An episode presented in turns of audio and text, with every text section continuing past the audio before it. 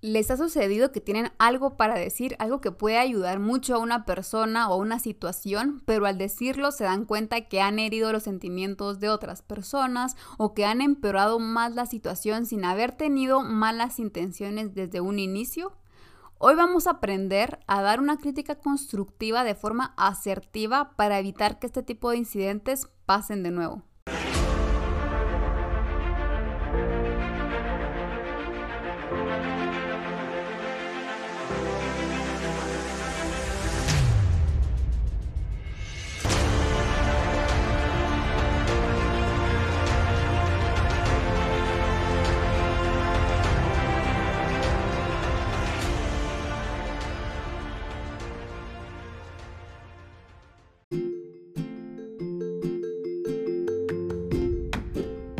Hola gente activa, ¿cómo están? Gracias por sintonizarnos nuevamente. El tema que vamos a abordar hoy estoy segura les va a ser de gran utilidad si el episodio anterior movió algo dentro de ustedes. Quiero que abordemos este tema con un caso para que sea más entretenido y mucho más fácil de visualizar. Tenemos a Johanna y a Sofía, que eran dos amigas del trabajo que compartían bastante tiempo juntas en oficina y se tenían bastante confianza. En una ocasión, Johanna fue, fue, seleccionada para dar el discurso de su departamento en una asamblea general de la empresa y le pidió a Sofía que la ayudara a practicar.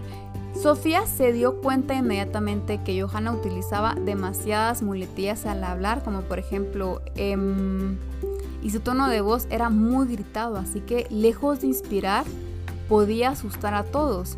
Pero en ese momento, pues no quería ofenderla no se sentía lista para decírselo, así que lo dejó pasar. El día del ensayo general, Sofía la acompañó a su ensayo y cuando Johanna expuso su discurso, el que estaba encargado de la asamblea le pidió que dejara de utilizar muletillas de una vez por todas, que bajara su tono de voz porque era muy ofensivo y que esperaba que para el día del evento ya se lo supiera de memoria. Sofía se sintió muy mal por Johanna, porque ella se había dado cuenta de esos detalles antes y Johanna estaba muy mal de haber sido expuesta de esa forma frente a tantas personas durante el ensayo.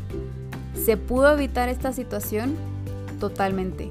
Y es mucho más fácil observar todo lo que salió mal en este caso y poder trasladarlo a una situación a factores concretos a tomar en cuenta. En este caso vemos que la persona que le dio la crítica era una persona fuera de su círculo de confianza. Sofía pudo haber hecho la crítica, sin embargo, pudo ser que no sabía cómo hacerlo, eh, era su amiga, no quería que se enojara con ella, por ejemplo, o no conocía mucho el tema. De igual forma, ya sea la crítica se la demos a alguien cercano de confianza o algún extraño, estos factores a considerar siempre se van a aplicar, no importa que sea su mejor amigo o un desconocido. Bueno, quizás Sofía tampoco dio la crítica constructiva porque tampoco es muy buena hablando en público y no conoce mucho acerca de ello, así que no se sentía tal vez una experta para dar una crítica y eso es importante. Cuando se va a ofrecer una crítica, se tiene que estar informado del tema para que la crítica aporte valor y no solo conocer la información en sí, sino estar también informado de la situación, tener un contexto. Por ejemplo, el encargado de la asamblea era justamente la persona correcta para dar esta crítica porque conoce el tema, porque está encargado y, conoce el contexto, sabe cómo hablar en público, sabe de qué es la asamblea, para qué es y qué es lo que se busca transmitir. Así que esta persona sí estaba informada y era la correcta para dar este tipo de críticas. Ahora, antes de dar esa crítica tenemos que pensar, ¿Qué tipo de información ayudaría a esta persona? Con la información o con la crítica que yo le voy a dar a la persona, ¿va a poder hacer un cambio o solo le voy a presentar otro problema porque no está en sus manos cambiarlo? Un ejemplo, si yo dijera, mira, el micrófono te oyes con demasiado eco, tienes que mejorarlo, pero la persona no es dueña del equipo de sonido ni del micrófono, pues no, no lo puede cambiar. Así que tal vez una crítica que no iría para esa persona. Y bueno, al ver una crítica constructiva es porque genuinamente estamos interesados en que exista un cambio, ya sea por compromiso de la situación o afecto hacia esta persona. No queremos ocasionar más daño, queremos aportar y que nuestro comentario sea de ayuda. Así que tenemos que ser conscientes que nuestra información va a ser de beneficio. Coloquémonos en los zapatos del encargado de la asamblea por un momento. Estamos comprometidos con el evento que está a nuestro cargo y queremos que todo salga bien. Vemos que Johanna tiene un buen discurso preparado, pero aún necesita pulir ciertos aspectos. ¿Qué información le podemos dar para ayudarla? Tal vez decirle que comience a practicar en un espejo para poder verse al hablar, también que intente grabarse mientras lo practica para que pueda modular su tono de voz, ya que en estos momentos está muy fuerte y que al practicar más va a ganar más seguridad y las muletillas van a desaparecer. Ahora, ya tenemos la información que le queremos transmitir. Tenemos que pensar en un momento correcto y siempre es mejor que sea en privado con unas pocas personas de confianza, pero nunca enfrente de muchas personas desconocidas y mucho menos con la intención de ridiculizar sus errores. Tenemos que tener una dosis extra de empatía para dar una crítica constructiva. Muchos piensan, bueno, es que yo hablo así y a veces suelo ofender sin querer. Bueno, para dar una crítica constructiva necesitamos esa dosis extra de empatía porque tenemos que ser ecológicos. Lo que nosotros vamos a decir no puede generar más daño, tiene que ser abono, no un diluvio, de cosas por mejorar que solo van a ahogar a esta persona. Y para eso es importante considerar estos factores.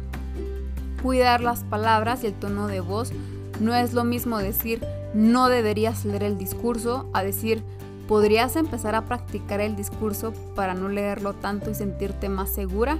Me gusta el mensaje que estás transmitiendo. Si se dan cuenta, estamos exponiendo la crítica con una sugerencia de acción, a una invitación a la acción. Nunca estamos imponiendo nada. Estamos diciendo podrías, sería bueno. Y estamos exponiendo una ventaja que podrías sacar al realizar esta acción. En este caso, te sentirías más segura. Esa sería una ventaja. Queremos que compre nuestra crítica constructiva. Si al final lo que nosotros estamos buscando es una mejora y cada quien elige lo que toma y lo que no, entonces tenemos que persuadir o invitar a la persona que tome nuevas acciones para mejorar en lugar de solo señalar o imponer. Aquí nos damos cuenta que cualquiera puede hacer críticas, cualquiera puede señalar todo lo malo en una situación, en una persona, pero dar una crítica constructiva demanda pensamiento, asertividad para utilizar las palabras correctas, con el tono correcto, en el lugar y momento correcto, con el mensaje correcto. Ahora, esto es muy importante. Antes de transmitir ese mensaje, tenemos que estar seguros que la persona quiere escucharlo. Como lo dijimos hace un momento, no se trata de imponer nuestra crítica, sino de preguntar si quiere recibir o si le interesa conocer nuestra opinión. Esta pregunta suma elegancia, educación y proactividad. La pregunta se puede plantear de diversas formas. Por ejemplo, me gustó mucho el tema principal de tu discurso. Para que no pierda fuerza, ¿te puedo sugerir algo? O se nota que te has esforzado mucho para preparar esta presentación. ¿Te puedo ayudar en algo? Tengo algunas ideas que podrían ayudarte para ese día. Esta pregunta es como si tocáramos la puerta antes de entrar con nuestra opinión. Erróneamente pensamos que podemos dar nuestra opinión libremente por el mundo sin importar consecuencias, sin importar cuántas susceptibilidades dañemos. Y eso es un error.